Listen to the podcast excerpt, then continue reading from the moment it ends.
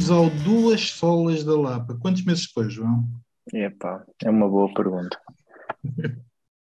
Deixa-me lá ver se eu encontro. Mas já foi maio, junho. Junho ainda gravámos, acho eu. Junho? Junho de que ano? Não. Não, acho que não gravamos desde abril ou maio. E Uau! não sei, posso ir 20 de abril, tens toda a razão. 20 de abril. 20 de abril. Portanto, já vão cinco mesinhos. Faz amanhã cinco meses. Isto foi as maiores férias grandes de sempre. Alguém te perguntou se a gente voltava ou não? E foi por causa dessa pessoa que nós voltamos. Que eu não sei quem foi, mas se não fosse essa pessoa, garantidamente não estaríamos aqui. Não, eu perguntei se alguém te perguntou. Ah! Não. A mim houve duas ou três pessoas que perguntaram, por acaso. Pronto, é essas duas ou três. Por Os meus amigos, os meus amigos não ouvem isto, ninguém gosta de mim. Tu és o meu único verdadeiro amigo. O único de chaga para a gente gravar isto de vez em quando. E mesmo assim, e mesmo assim é só assim pelo Zoom que és o único amigo que eu tenho. Depois só tenho amigos no TikTok. Epá, por, por- por acaso isso é uma. Como é que se diz? É uma rede social que eu desconheço. Eh, também, também desconheço e, e- e quero manter-me assim. E, e- especialmente tentar manter as minhas filhas assim.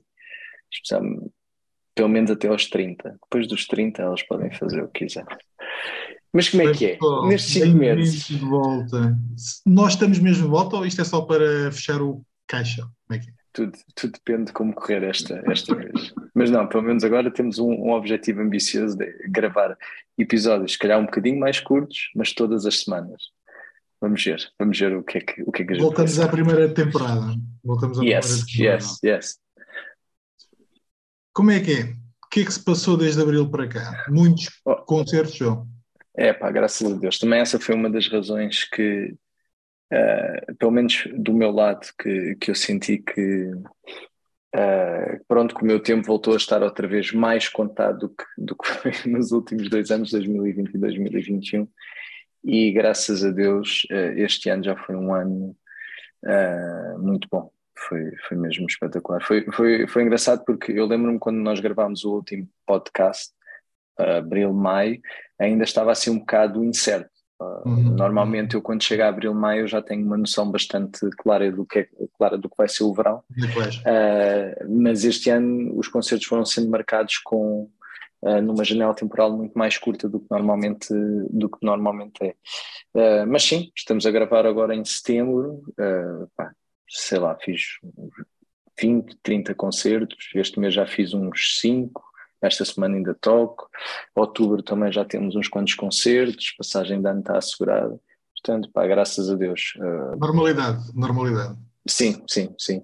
E, e- e realmente, pá, é assim, diga-se o que se di- disser, temos que agradecer ao Putin que acabou a pandemia e deixou de se falar disso e de repente as pessoas começaram a viver outra vez. Portanto, ah, nisso, nisso eh, estou-lhe agradecido. Mas, Ah, desculpa lá, deixa-me pegar por aí. Tu achas que de uma forma. hum, pelo menos eu não estou a falar tanto em termos governamentais, mas estou a falar em termos de a maneira como o pessoal vi- eh, vivia ou andava na rua. Tirando o facto das regras, tu não achas que o português se esqueceu ou tentou viver a sua vida o mais rapidamente possível? Eu sei que a guerra ampliou esse regresso à, no- à no- à normalidade. estás a falar deste ano, depois do Sim, regresso de, da de normalidade. abril para cá. Eu, eu acho que, que, o, que o início da guerra eh, demonstrou foi que, apesar de nós podermos achar o contrário, nós, nós somos muito ah, permeáveis ao que realmente à imagem que nos passam na televisão, Uhum. para o bem e para o mal.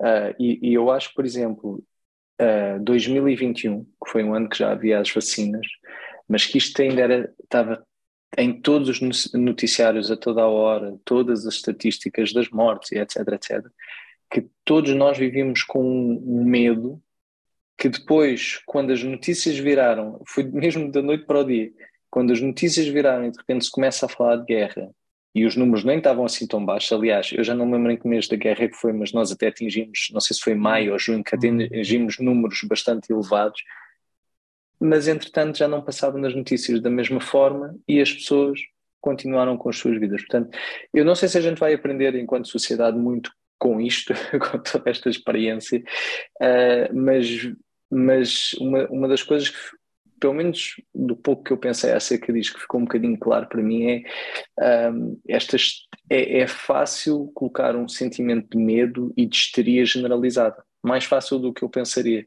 É mais fácil tu controlares uma população genericamente do, do, que eu pensava, porque as pessoas realmente são muito permeáveis àquilo que, que lhes é passado. Porque de repente é o que tu vês. É muito, o português é muito faz lá isto ou toma lá isto e cala-te. Sim, sim. Eu uh, não sei como é que é noutros países, não, não vivi isso de perto, o, o, que se passa noutros países, mas realmente nós é um bocado. É isso, é um dia pânico, pânico, pânico, no dia a seguir, eh, pronto, uh, base lá voltar à nossa vida. E o que eu sinto especialmente do 2021 foi que foi uma tontice. Uh, as vacinas já estavam. O que é que mudou em relação a 2022 ou que foi 2021? 2020 eu até aceito que uhum. ainda não havia as vacinas. Havia... Em 2021 entramos já tínhamos uma taxa de vacinação altíssima, das mais altas do mundo. E o que é que mudou de 2021 para 2022? As notícias e uma guerra. E de repente as pessoas seguiram com a vida. Pronto, e a morte de uma rainha agora. E agora a morte Esquecemos da guerra durante algum tempo. Pronto. Uh, e, e, e, é, um, é um pouco por aí.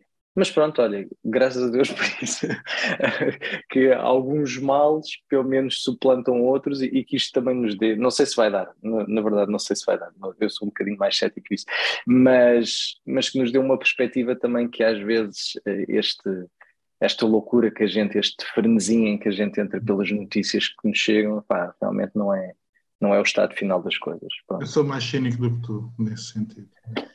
Eu acho que a gente não aprende nada. Pois, sim, é verdade. Muito bem mandado, muito bem governado nesse sentido. Yeah, yeah, yeah. Uh, e se nos fecharem outra vez, vamos todos quietinhos e caladinhos e ficamos todos fechados. É boa, e vamos. E tu, leste muito ou não? que pergunta.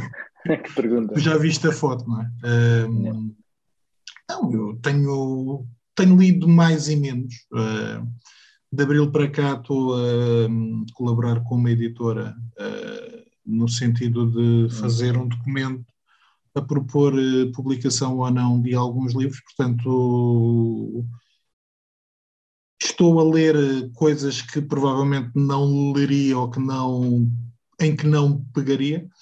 Uh, e estou nesse sentido rouba-me algum tempo à minha leitura habitual. Quantos é que já leste? Quantos é que já leste dessa. nesta experiência já li cinco. Cinco? Já li cinco. O melhor que leste e o pior que leste. O pior eu sei qual é, mas eu, eu gosto sempre que tu refiras. Ou que não leste. eu já não, não me lembro. Eh, eu sei que me deram um livro uh, para ler. Deixa ver se eu chego aqui através dos meus apontamentos. Um, explicando, aquilo que me fazem é, eu escolhi alguns géneros, é? uh, escolhi uh, aquilo que eu gostaria de ler ou que eu estaria interessado em ler e as pessoas vão-me entregando alguns livros que podem ser melhores ou piores, como acontece em todos os casos. Um, epá, e deram-me um livro que eu neste momento até nem tenho aqui o nome, mas que era sobre sentimentos, era uma espécie de. Eu nem sei como é que é de chamar aquilo. Eu sei que na altura eu acho que disse que aquilo era uma espécie de coaching de sentimentos. Uh, mas a ideia é. Fez-me impressão que a autora tivesse 28 anos e que tivesse escrito o livro aos 24, portanto, é alguém com grande experiência de vida. Um, a ideia que me deu, e aquilo era um, era um livro de 400 páginas, um conjunto de textos daquilo que me dá a entender, a maior parte deles são de rede social. Uh, Dá-me ideia. Pá, não, TikTok não, mas uh, posts de Facebook uh, ou coisa que o valha. Mas a ideia que me dá é que a rapariga leu muito uh, mas depois faz uma tentativa de resumo que eu diria que é demasiado resumido. Eu, pá, aquilo é, é a última Coca-Cola do deserto, ou foi a última Coca-Cola do deserto nos, nos Estados Unidos, tem excelentes críticas. Eu, à página 50, mandei um mail e perguntei se poderiam me dar outra coisa para, para eu ler, porque eu claramente não era o leitor tipo da, daquilo. Entretanto, só me responderam na Caríssimos ouvintes, se quiserem, 200 páginas. Se quiserem oferecer é... livros de Natal ao, ah, sim, ao, claro. ao Tiago, uh, por favor, livros de coaching, Gustavo Santos e companhia, o Tiago papos todo. Mas eu okay, acho que Gustavo Santos ainda, ainda consegue ser ligeiramente melhor do que aquilo. porque o Gustavo Santos, concordando ou não concordando, tem uma linha. Tu podes discordar da linha dele e ele leva a linha dele aos extremos e eu acho que a linha dele até pode ser bastante perigosa. Uh, isto não por eu ter lido algum livro, mas por ter ouvido uma ou duas entrevistas. Uh, no caso dela, uh, num, num, texto, ela tem uma linha, dois, três, dois ou quatro textos à frente, tem outra linha que desdiz aquilo que tinha escrito no texto anterior. Portanto, epá, o Gustavo Santos, nós podemos criticá-lo em muita coisa, mas pelo menos o homem escreve sempre o mesmo e tenta levar o moinho à, à, à água, à água ao moinho dele. Epá, ali não. Mas eu acho que é, é, é, um, é um sinal do, dos nossos tempos, né? ou seja, o, isso tu disseste, o, o, que importa é como as palavras hoje em dia valem tão pouco e valem o que tu queres. Tu contradizeste é uma forma quase de, de inteligência e, e, é uma forma de dizer, ah, realmente esta pessoa agora disse uma coisa e agora disse outra. Não, mas, repara, eu aceito isso, no, eu aceito isso num universo de rede social em que a coisa não é palpável. Uh, falando de um livro e tendo 400 páginas, e que tu consegues ir eh, recortando as páginas e dizer isto diz uma coisa, isto diz o contrário disto, faz-me um bocado mais de, de confusão. Mas é assim, eh, já li alguns livros que poderão ser interessantes, uh, li alguns livros de crónicas, li um livro muito bom, uh, não concordo com tudo o que está lá escrito, mas um, Tell Me the Truth About Love, um, é um texto de uma psicanalista uh, inglesa, salvo erro, uh, e que fala de casos sobre relacionamentos, não obrigatoriamente relacionamentos amorosos, mas da maneira como ela lida. e dá-nos uma. Tu há bocado estavas a falar da maneira como os portugueses são facilmente atirados para dentro de casa e são é-lhes retirada a sua autonomia. Neste caso é interessante ver como é que os relacionamentos que deveriam ser aquilo que nos moldaria, que nos uniria às pessoas, tanto aquelas que estão mais próximas de nós como não, e ali tens casos de relacionamento matrimonial, mas também tens pais e filhos, e tens até questões de amizade, a maneira como as pessoas lidam hoje. Epá, é, foi um livro que me tocou de alguma forma porque mostra a maneira como nós lidamos ou não lidamos em termos de relacionamento. E depois é um livro que também entra na parte da pandemia, também se torna interessante ver como é que ela muda e como é que ela altera a sua maneira de, de dar consulta e a maneira como a pandemia trouxe maiores ou menores dificuldades à questão dos relacionamentos. Portanto, se calhar foi o melhor livro que eu li, Tell Me the Truth About Love. Bem bom. Olha, eu quero começar este, quero começar não, eh, quero começar esta nova temporada, digamos assim, logo em uh, a dizer mal e, e, neste caso a dizer mal da Disney. Acho que não é a primeira vez que vou dizer mal da Disney, mas agora vou até dizer mal da Disney. mas espero que seja a última.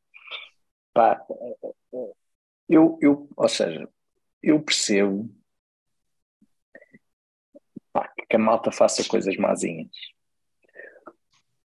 Tenho mais dificuldade em perceber quando tu até tens uma obra de, de um século, pá, acho que é um século de 1920, deve ser mais ou menos um século, e que agora estejas a, a apanhar clássicos que animaste e a fazer remakes desses clássicos. Mas eu não, eu não percebo isso. Eu não percebo a necessidade que há de fazer remakes. Pronto, mas tudo bem. Eu, eu aí até dou de barato, que é aquela coisa. Não. É apresentar histórias para uma nova geração. Não, chama-se Milking da Cal. Mas pior que isso, o problema, o problema é a Disney que agora entrou nesta onda woke, que eu não suporto. E no outro dia, no outro dia, na sexta-feira passada, na festa do pijama, aliás, isto começou há duas semanas porque o filme, isto tudo relativo ao Pinóquio, uh, tivemos de dividir em dois, uh, porque aquilo ainda é grande e começar a direitar, não interessa, pronto. Foram duas sextas-feiras, dividimos o Pinóquio em dois, o novo Pinóquio. E o Pinóquio é uma história até bastante interessante, é uma história bastante boa, que tem, tem muitos bons princípios, tem, tem, tem uma boa moral por trás. Não sei se estás lembrado da história do Pinóquio, creio que sim, sabes que há uma parte que ele vai para, para a Pleasure Island, como é que se chama a ilha lá dos prazeres, e que ele se lá, ele desgraça-se lá com todos os outros miúdos e começa-se a transformar num buco. Uhum. Isto é a história original, que é uma boa história. E, e essa não sei se é a história importante... original, é a versão da Disney. Não sei Pronto. se a história original será tão suave Pronto. quanto a versão Disney. Não, suave, achas suave? Não, espera, o que é que aconteceu neste remake? O Pinóquio vai para a ilha, mas está para ir para a ilha e está cheio de dúvidas. Ai, não, eu devia voltar para trás. E depois chega, a, cede à pressão do grupo e chega à ilha. Mas depois na ilha os meninos estão todos a fazer coisas más e o Pinóquio está sempre, ah, isto está errado, se calhar não devíamos estar a fazer isto e não sei o quê. Pá, e depois no final, epá, olha, eu vou contar o final porque mas há grilo? ninguém... Há grilo ou não? Ah, o grilo, há consciência, mas, mas é uma consciência que tem pouco a fazer, porque o Pinóquio afinal tinha uma consciência, estás a ver? O Grilo está lá a fazer não sabe bem o quê. Porque afinal, 100 anos, a maneira como faz bonecos de madeira ganham vida já foi reformulada. Neste momento já.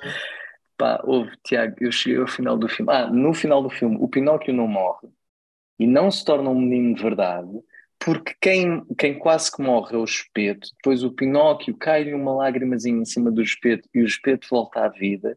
E o espeto olha para o Pinóquio e diz: eu, eh, Pinóquio, desculpa, porque eu quero ter assim. Uh, desculpa se eu queria um menino de verdade e não sei o quê. Pá, fala que eu prezo a televisão, a televisão que eu tenho, porque Tiago, eu estava tão cheio. E tu sabes que eu mandei-te uma mensagem logo assim. Pá, eu estava passado, eu estava passado. Pá, esta onda de o que é que é isto? É, é que eu nem, ou seja, o, o filme fica sem moral alguma, aquilo fica a coisa mais estranha do mundo. O filme fica, fica completamente Frankenstein. E, e, eu só penso, mas o que é que a Disney está a ganhar com isto? É, esta história era ofensiva para alguém? Estás a, epá, para os bonecos Pronto. de madeira que não têm direito a ser bonecos. Eu, eu fiz um grande erro no início do ano, que foi uh, eu e mais pessoal lá, lá da igreja partilhamos, uh, uh, partilhamos uma conta da Disney e renovámos por mais um ano. Pá, nunca mais. Eu Disney, pá, acabou, acabou. Ah, e isto já, já tudo, tinha sido mais subtil. O Rei Leão eles foram um bocadinho mais fiéis. Eu sou, como tu sabes, eu acho que já disse aqui neste podcast, é o melhor filme de sempre, o, o Rei Leão original. Pá, e, e uma das melhores cenas do Rei Leão, a Disney mudou porque era. Não sei se lembras que eu disse, que é eh, no original o Pumba, quando está a lutar contra as hienas, diz: Chamaram-me porco, chamem-me senhor porco, que é clássico. Nesta, nesta versão, o gajo diz: Estou a fazer bullying! Eu não vos deixo fazer bullying! É outra, Sabes que a mim perdeste-me a partir do momento em, e aliás foi o comentário que eu fiz quando tu me vieste com a história de que o filme era mau. É, pá, eu não vejo adaptações, é, não acho que haja necessidade, não me parece que haja nenhuma daquilo que eu li, daquilo que eu vi, que tenha alguma qualidade semelhante ou, muito, ou pouco abaixo do original. Não, nada que se aproveite. É aquela velha história do milking da cow. Uh, Hollywood entrou há 15 ou 20 anos naquela lógica de não vamos fazer coisas novas, vamos reciclar aquilo que já foi feito, que é uma coisa que me faz imensa confusão. Um, epá, e a questão do, do woke ou do não woke, uh, eu acho que não faz, uh, não é necessário ser num remake Uh, e a verdade é que tu tens isso em toda a linha cinematográfica, televisiva, em maior ou em Sem dúvida, sem dúvida. Mas irrita-me uh, especialmente uh, neste caso porque pá, a história está feita, meu. Queres pôr isto em 3D e meter o Tom Hanks a fazer despeito? Sim, porque o Tom Hanks é o despeito. É outra razão para eu não ver o filme. não gosto é um do dos meus ódios de estimação. não me impede de ver filmes, principalmente se é- bons, mas eu acho que eu os é- últimos filmes do Tom Hanks nos últimos 10 anos são demasiado políticos no sentido de eu sou um tipo fixe, sou um tipo porreiro e só faço filmes que mostrem eh, o quão bom o americano pode ser ou politicamente co- correto. Epá, eu, eu detesto isso. Eu, ele, não, ele não me Está irrita. Não, fase- não morro de amores, mas não me irrita muito. Eu, eu tenho um ódio, o meu ódio de estimação é, que é a atriz que, que já ganhou mais Oscars todos, aquela Meryl Streep. Meryl Streep. Pá, eu, eu não suporto a Meryl Streep. Vejo muitos filmes dela. que ela é boa. é verdade. Epá, Olha, mas falando em cinema, nós, está, nós, está, nós tínhamos falado um bocadinho, eh, eu gostei, tu ficaste um bocadinho morno em relação ao Prey, ou à prequela do Predador. Eh, É que ela era a prequela. Não podia não ser uma prequela, podia é ser prequela assim. no sentido em que se passa Pequena 100 anos pré-história. antes, ou 50 anos. Porque há índios. Porque há índios lá também. Sim, faz sentido. Há índios e há franceses também. Eh, Verdade. só que sofrem aquilo que qualquer francês deve, deve sofrer e são. Não, Epá, é, aquilo- repara, diz, diz. 15, 15 filmes do Predador depois, eh, aquele não tem nada para aquecer ou para arrefecer, estás a ver? É, Epá, aí eu discordo. Concordo no sentido Sério? que não há, nada, não há nada de novo. Ah, mas discordo no sentido em que eu acho que é um filme bem mais competente do que o Predador ou Predadores com o, com o Adrian Brody ou do Roberto Rodrigues, ou, pá, que f- tentaram fazer alguma coisa que não, que não chegou a acontecer. Este, pelo menos, tenta fazer de alguma forma uma emulação do original. É verdade que pega na questão da personagem ser eh, feminina e pá, não me chocou e não. nada, sim, nada contra. Agora, tem, pronto, Hum. Disney tem que ser, né? Ou seja, não- não podes ter um homem Sim, branco a ser. não, sim, mas não. Na boa, mas, repara, é isso, ali isso não a lógica não não, é sequer a lógica do, do homem branco. Epá, e, por exemplo, há uma diferença para a maior parte dos filmes que eu hoje vejo, que é não há uma questão sexual, não há uma Uhum. sexualização. Eh, o filme não perde muito tempo em vamos dar aqui uma volta, vamos dar aqui uma coisa diferente. Epá, não, é aquilo que é. Pode ser dema- dema- demasiado simples. Epá, tem uma fotografia espetacular. Há ali um problema de efeitos especiais com o urso. Epá, pronto, está bem. Eh, epá, mas é um filme que há, à semelhança do primeiro, não sendo nada de outro mundo, a mim é um filme que me agradou e que não me custou ver. E é um, e é um filme curto. Ou seja, não são duas horas e meia para Sim. irmos a lado Pá, é, vi, desvi, já não me lembro de metade. É, é, é tipo, yeah, filme de domingo à tarde. Tá- Está-se bem. Não tem. Não, Sim, não é um clássico. Não é não. um clássico. É. Mas eu, eu acho que é bem melhor do que a maior parte dos predadores que fizeram depois do, do 1 e vá, do 2 com alguma ajuda. Epá, eu já vi tantos que. São, todos, são todos péssimos. O, o Alien, é o. Alien versus Predador é maravilhoso. Esse está ao, ao nível daqueles filmes de tubarões que eu andei. Sharknado. é, pá, yeah. Mas, é pá, sim, não. Eu, mas, já, mais uma vez, ainda pegaste no projeto também é da Disney. Malta, uh, apelo, Não, cancelem a o Disney. Prey por está na cancela. Disney, mas é da Hulu. Mas, eh, nos Estados Unidos estreou. Ah, é? Hulu. É. Ok, não sabia. Ainda assim, não. Olha, mas hoje acabei de ver uma série que gostei bastante, seis episódios, minissérie. Se calhar já viste, a série já é de 2016, mas eu- que é o The Night Manager. Muito bom. Gostei. Já tinha saudades do Dr. House. do- baseado no romance do John Lee Carré. Ah, Eh, pois é, aquilo era do. Tá. Tem o Hugh Glory, o Dr. House, mas a série é Aquele- muito, muito boa. aquele último episódio é assim um bocadinho. Apareceu um certificado. eh, apareceu um certificado e de repente as coisas resolvem-se muito rápido, mas por um lado ainda bem que foi assim, em vez de enrolarem mais, mas gostei, vê-se é uma, vê super bem e, e, gosto, e gosto muito deste formato de minissérie, estás a ver que o que eu sinto sempre é que eu, eu para ali à segunda ou terceira temporada, exceto raras exceções, perco uhum. interesse por uma série, porque aquilo depois a história já tem que enrolar tanto e, é, e depois tem que entrar novos atores porque os outros já, epá, e a maior parte das séries eu acabo por desistir. E, esta, e este Night Manager gostei. Gostei outra também, só para te dizer, também acho que era minissérie. Era o Terminalist. A minissérie acho que tinha oito episódios. Com... Sim, eu, eu essa ainda não vi toda. Vi um ou dois episódios. É, aquilo para mim foi sempre em crescente, sabes? O Terminalist, tive assim muito tempo aquilo aparecia-me lá e ainda por cima era com o Chris Pratt que eu não, não aprecio uhum. assim por aí além. Chris Pratt é o Capitão América, certo? Não, esse acho que é o irmão. Ah, como é que é? Esse é o irmão? Não sei. Acho que eles são irmãos. Acho, acho que eles. O Dor, eu sei que o ator que faz o Dor também tem mais dois irmãos que são atores. Não, o Chris, que... o Chris Pratt é do Guardians of Galaxy. Exatamente, pronto. Mas não é irmão do outro. Não é irmão desse não faço ideia. Capitão América. Pronto, não interessa. Um, mas esse gostei muito. A Terminal List também vi há pouco tempo. Mas sabes que essa, o que tu estavas a pegar, a ideia de serem só seis episódios, eu, na última semana, nas últimas duas semanas, vi com a Sara, vi uma ou duas séries da Marvel. Uh, mais uma vez, voltamos à questão da Disney.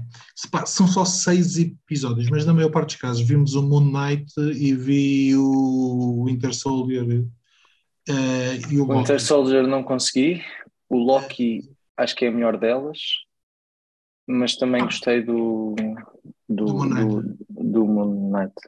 Mas eu acho que fiquei sempre com a sensação que havia episódios a mais para a história que eles tinham. Pois.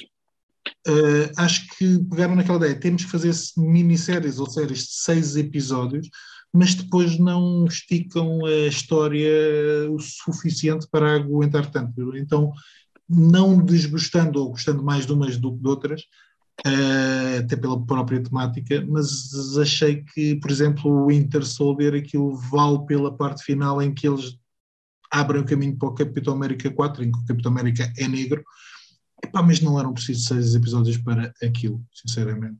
Uh, tal como eu acho que não eram precisos seis episódios para o Moon Knight, se calhar com quatro a série tinha ficado mais orientada, mais organizada, uh, mais limpa. Mas pronto.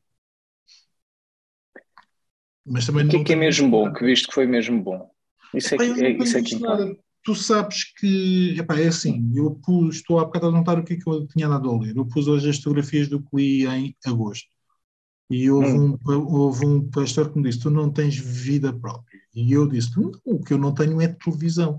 Ou seja, eu em agosto vi muito pouca televisão. Uh, vi quase só a um ou outro telejornal e pouco mais. Um, e, e, tu sabes, eu este mês estou a escrever, ou tenho que entregar amanhã um texto para que me pediram para uma, para uma revista e tira-me mesmo o sentido de ver alguma coisa. Portanto, não me uhum. perguntes se eu vi alguma coisa de jeito, eh, porque eu não, não, não, nós não temos dedicado grande tempo. Epá, temos visto o Lord of the Rings, que sinceramente ainda não me cativou. A série está ali. É, tá. É, Eu estou a ver esse na HBO, o, o, aquela do, do Game of Thrones. Só vi o primeiro episódio porque não, não tenho tido tempo, nem tenho tido cabeça. Epá, portanto, não tenho visto assim nada que diga, epá, isto é mesmo muito, muito bom, isto vale muito. Aliás, minto. Vi uma série italiana que gostei, de não, que a maior Maserati, parte Mansorati. Mas António. Mantorras. Mas António.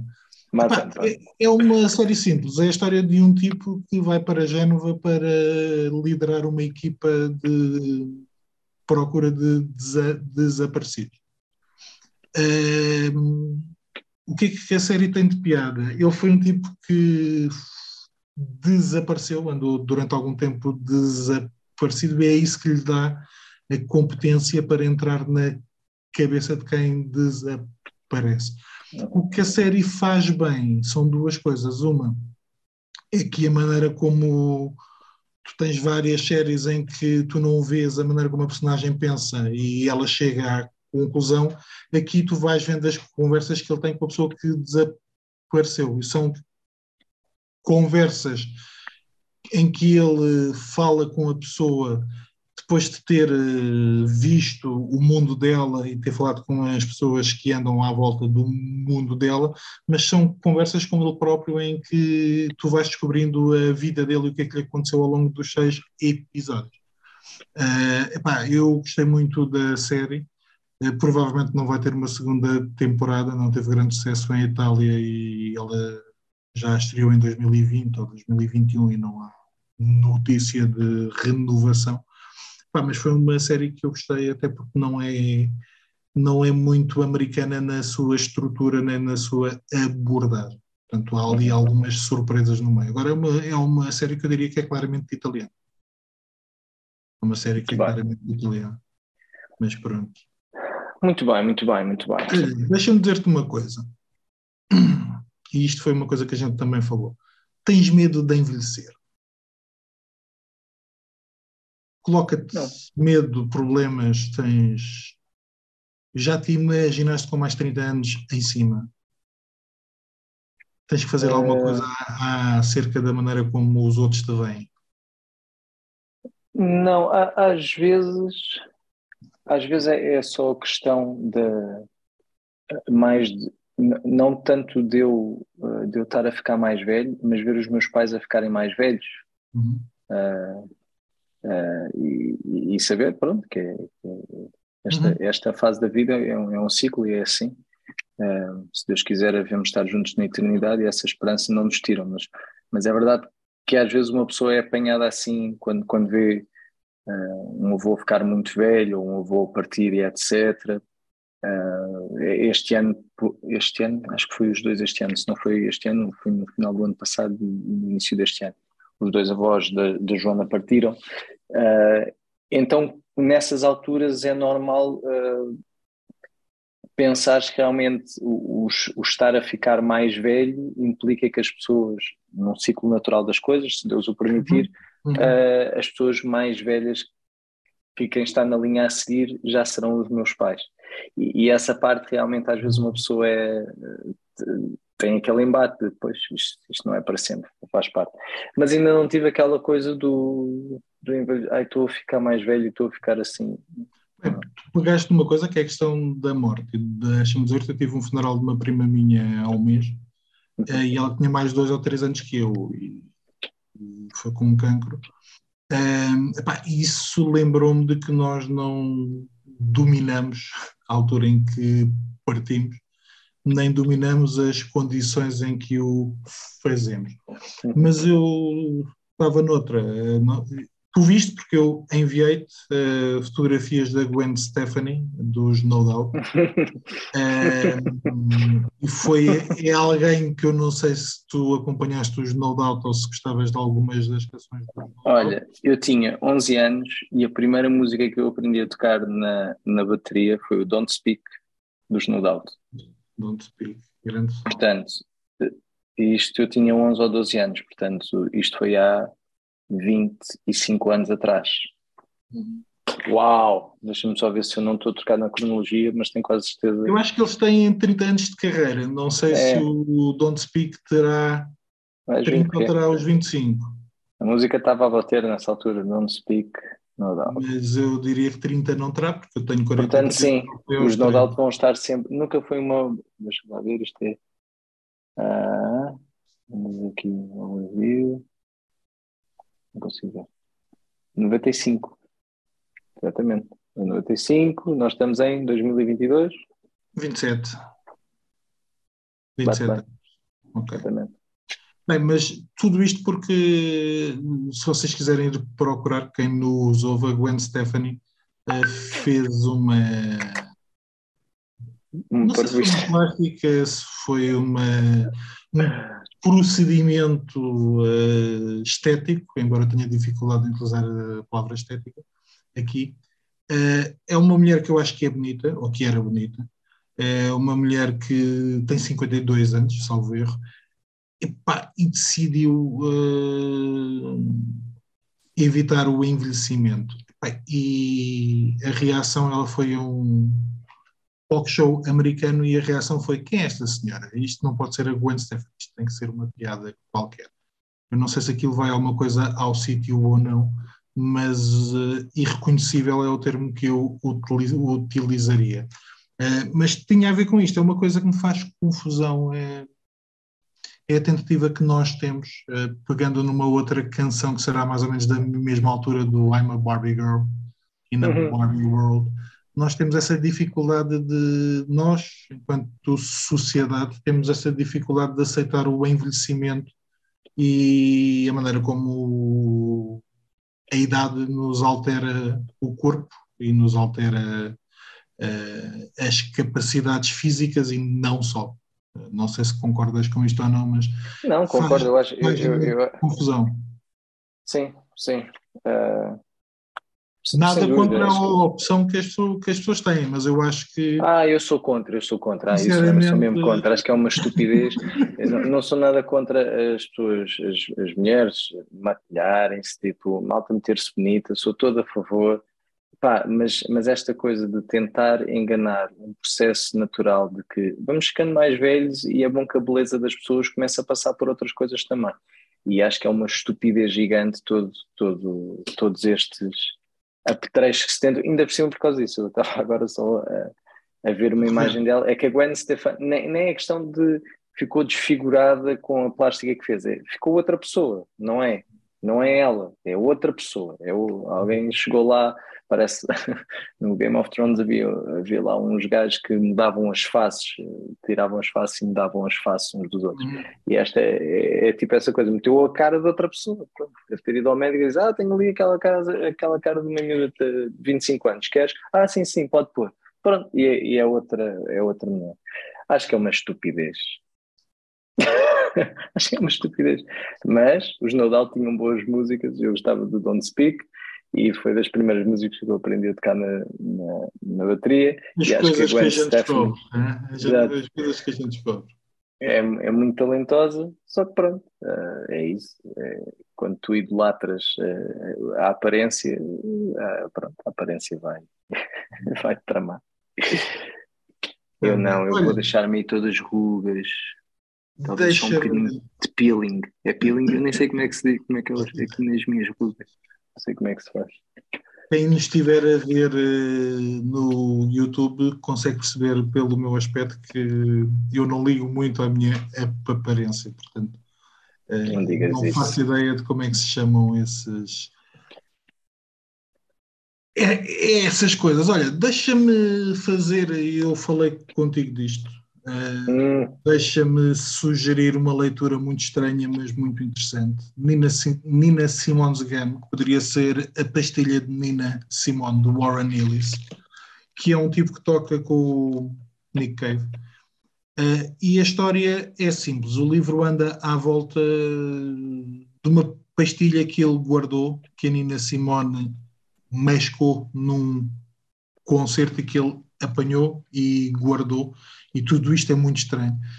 Uh, mas o livro é sobre como é que algumas coisas pequenas, por exemplo, uma, e sem grande sentido e sem grande significado, podem ganhar um significado maior do que aquilo que elas são para algumas pessoas. Um, e, e, isso eu acho que é interessante. Ele depois leva para a questão da arte, uh, portanto, da maneira como nós nos dedicamos a algumas coisas, a algumas pessoas, ou à obra de algumas pessoas, ou como é que transformamos alguma coisa numa obra de arte e damos um valor que não é um valor intrínseco àquilo que a coisa tem. Ah, e o tipo escreve muito bem. O livro é muito divertido e, por exemplo, há bocado alguém dizia tu não tens vida própria, como eu dizia, uh, e eu li isto, uh, são 200 páginas, eu li isto em, em 24 horas eu lembro-me da Sara dizer: Queres ver alguma coisa? Sim, eu quiseres. E depois, entretanto, a Sara, que lê mais lentamente que eu, também lê o livro em, em três ou quatro dias. Portanto, o livro é mesmo muito, muito interessante. Muito bem, muito bem. Ficamos para falar dele aqui num dos próximos episódios, então. Mas vou querer, okay. vou querer ler também. E vamos, vamos nos despedindo. Nós é vamos isso. tentar que os episódios sejam mais curtos, até para não nos tomar muito tempo. Joel, diz-me só uma coisa. Como é que foi o teu verão? Só para ser rápido, mas tu há bocado estavas a falar eh, da maneira como as pessoas voltaram ao normal e eu tenho algum, uhum. nós já falámos disso, mas eu tenho sempre curiosidade acerca disso. Como é que tu viste a reação do pessoal que podia ir aos concertos? Para, para, para agradecer-te que eram animais que tinham sido que lhes tinha sido aberto a jaula, Sim. era a malta que estava a ansiar por uh, ar livre, por, nós, por. Sim, sim. Pá, normalmente, quando nós, nós tocamos, tocamos, graças a Deus, tocamos sempre bastante uh, nos últimos anos. Uh, e é normal que haja para aí 10% dos concertos que sejam, ou seja, tens 80% de concertos que são normais, são bons, depois tens 10% que são muito bons e tens 10% que são mauzinhos. E muitas vezes os concertos são mauzinhos, alguns é porque pá, nós estamos numa noite off e as coisas simplesmente não, uhum. a energia não está certa, mas também acontece muitas vezes, uh, acontece muitas vezes não, acontece algumas vezes, é pá, o público uh, não está ah, nem aí. Um, o que nós sentimos este ano, mesmo em sítios que nós esperávamos que fomos, uh, que nós fomos e, e, que esperávamos que a noite fosse um bocado mais tremida, depois de fazermos tantas vezes Portugal, já sabemos onde é são as zonas do país e o tipo de festas que a coisa pode não correr tão bem. E curiosamente a malta estava muito ansiosa para, para festejar, estás a ver?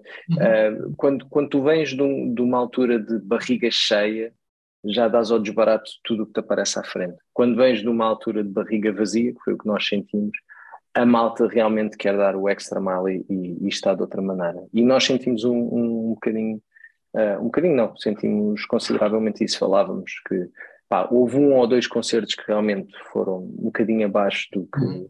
do que deveriam ser.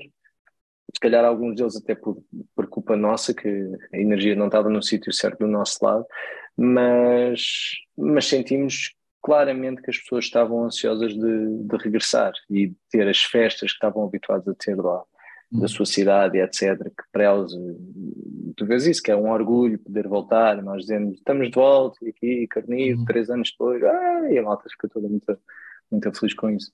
Portanto, fez mesmo, sim, houve, houve mesmo esse efeito. Nós sentimos mesmo esse efeito de que bom podermos fazer isso outra vez. Não, esse é um assunto que me interessa. Eu estava a escrever o texto que me pediram e estava a escrever sobre isso, sabes eu estive na Serra da Estrela no verão, andei a fugir dos fogos, uh, mas estivemos perto de Gouveia e na altura em que começavam as festas, e havia essa ambivalência. Por um lado, o medo dos fogos e a preocupação com os fogos, por outro, é festa e é aquilo que nos une, é aquilo que une uh, o povo da terra que mora e que vem até à terra naquele mês, uh, e é uma coisa muito portuguesa, principalmente da beira para cima, a questão da uhum. união que as festas de verão uh, permite. Uhum. Ok? Meu caro, até para a semana. Para a semana estamos juntos. Não se esqueçam, quem está a chegar pela primeira vez pode nos seguir nos sítios normais, YouTube, Facebook, Instagram Uh, se quiserem e puderem, no, aonde encontram o podcast nos, nos servidores, quiserem, se não escrever alguma coisa, pelo menos dar uma nota, pode ser interessante Sim. para que as pessoas nos notem. Seis, faz favor. Cinco ou seis. Cinco ou seis. menos. Uh, e meus caros, até para a semana. Joel, um abraço. Até logo.